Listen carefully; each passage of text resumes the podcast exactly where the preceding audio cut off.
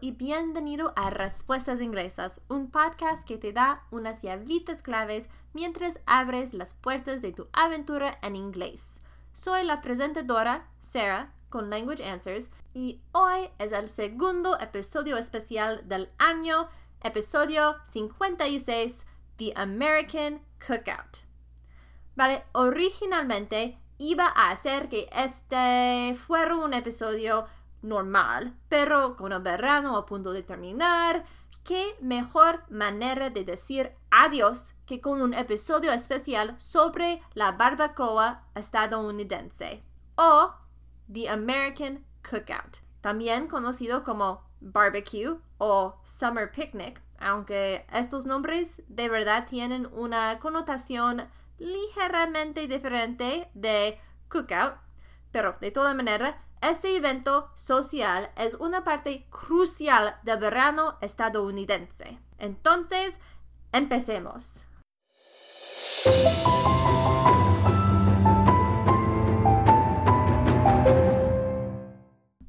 Bueno, ¿qué es an American Cookout? Vale, The American Cookout es un evento informal que ocurre durante todo el verano familias, amigos, incluso iglesias, clubes y empresas se reúnen para disfrutar de una comida al aire libre. Es como un picnic gigante, pero con la expectativa de comida a la parrilla o grilled, como se dice en inglés. En mi opinión, hay cuatro cosas que son esenciales para una buena cookout. Número uno, tiene que estar afuera. Esto es fundamental. Parte de la razón para tener el cookout es disfrutar del maravilloso clima de verano. No puedes hacer eso dentro de un edificio. Aunque tenemos barbacoas en las casas donde se puede asar a la parrilla afuera y luego comer adentro, o simplemente tener comida cubierta con barbecue sauce y no asar a la parrilla, pero tampoco es a cookout. Comer en grupos y afuera es tan popular que muchos parques tienen mesas de picnic y glorietas permanentes para que las personas las usen y disfruten. A veces, sin embargo, la gente trae mantas, más como un picnic al estilo tradicional. Número 2. Debe ser un evento social. Si bien estoy seguro de que hay personas que hacen a la parrilla sola, pero eso no es algo que la mayoría de la gente haga. El cookout es un evento social, es un momento para reunirse y disfrutar de la compañía de otros. Es una forma divertida de profundizar las relaciones con familiares y amigos. También es una excelente manera de crecer relaciones entre compañeros de trabajo y miembros del club o de la iglesia, ya que compartir una comida tiene algo que une a las personas, incluso a los extraños. Número 3. Tiene que asar a la parrilla. Si no hay, entonces es solo un picnic. Muchos parques tienen áreas designadas donde las personas pueden usar sus propias parrillas. Algunos incluso tienen parrillas permanentes, solo tienes que traer el combustible. Fantástico, ¿no? Pero una pequeña aclaración, no todos los parques permiten asar a la parrilla, por lo que siempre debes verificar antes de decidir a dónde quieres ir para una cookout. Pero la atracción principal es definitivamente la carne a la parrilla. Número 4. Las personas deben traer guarniciones o bebidas. A pesar de lo mucho que los estadounidenses amamos nuestra carne, es necesario tener otra comida también. Discutiré algunos de los clásicos en un momento, pero a menos que un grupo, como una iglesia o una empresa, provea todo, se espera que cada familia o individuo traiga al menos una guarnición o bebida para compartir. A estos platos los llamamos side dishes, ya que no son el foco principal del evento. Ese honor está reservado para la carne a la parrilla. Y, por supuesto, es difícil resistir al calor del verano si no tienes nada para beber.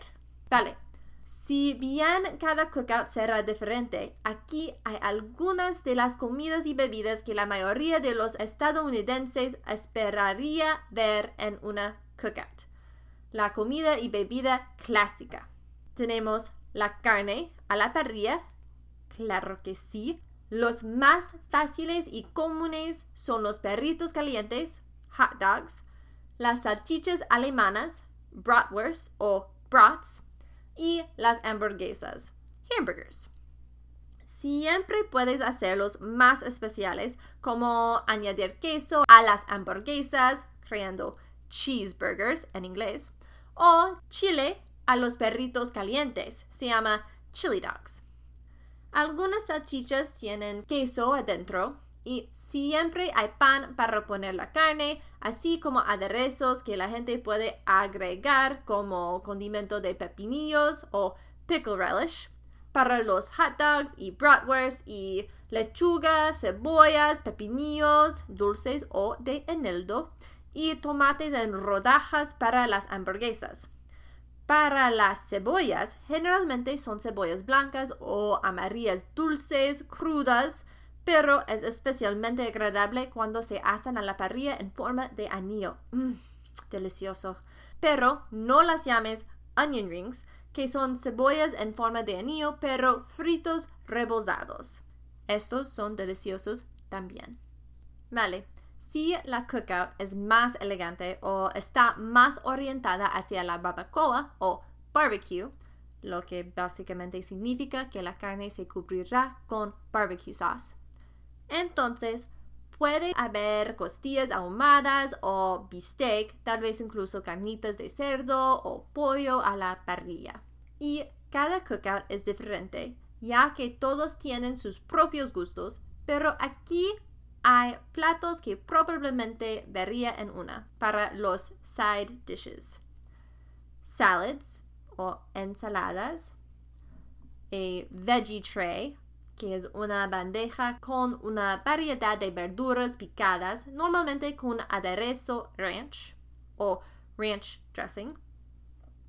Potato salad, generalmente se hace con mayonesa y otros condimentos, papas en cubitos y se sirve fría. Pasta salad, similar a potato salad, pero con pasta fría en vez de papas. Watermelon o sandía, y esta es la fruta de verano por excelencia, ¿no? Fruit salad generalmente se compone de frutas picadas como sandía, manzanas, uvas, melones, cantalupos, fresas, arándanos e incluso frambuesas o moras. Bread rolls o rollos de pan, cookies, galletas. Las más comunes son simples de vainilla o chispas de chocolate o M&M. Y finalmente brownies, un bizcocho de chocolate, que es delicioso. Bueno, el tipo de bebida que traiga una persona dependerá realmente del tipo de cookout. Por ejemplo, una cookout con familia o de una empresa tendrá una mezcla de bebidas alcohólicas y no alcohólicas mientras que una de la iglesia probablemente solo tendrá bebidos sin alcohol. Teniendo esto en cuenta, aquí hay una lista bastante convencional. Para las cookouts de grupos donde las personas no son responsables de traer bebidas, las opciones no serán tan variadas o únicas como lo son con las personas que traen sus favoritos. Water o agua sodas o refrescos y de todos los tipos, aunque los más comunes son Coke, Pepsi, Sprite y tal vez Mountain Dew y Dr. Pepper, regulares y dietéticos. Cervezas variadas o limonadas o sidras alcohólicas. Lemonade o limonada. Iced tea, té helado y Izzy's u otros refrescos más naturales. Y finalmente, ¿qué es un poco de diversión al sol sin juegos? Estos son solo algunos de los clásicos con los que puede encontrarse. Frisbee, frisbee, catch o atrapar la pelota, donde se lanzan una pelota entre sí o un grupo de personas, football o fútbol americano.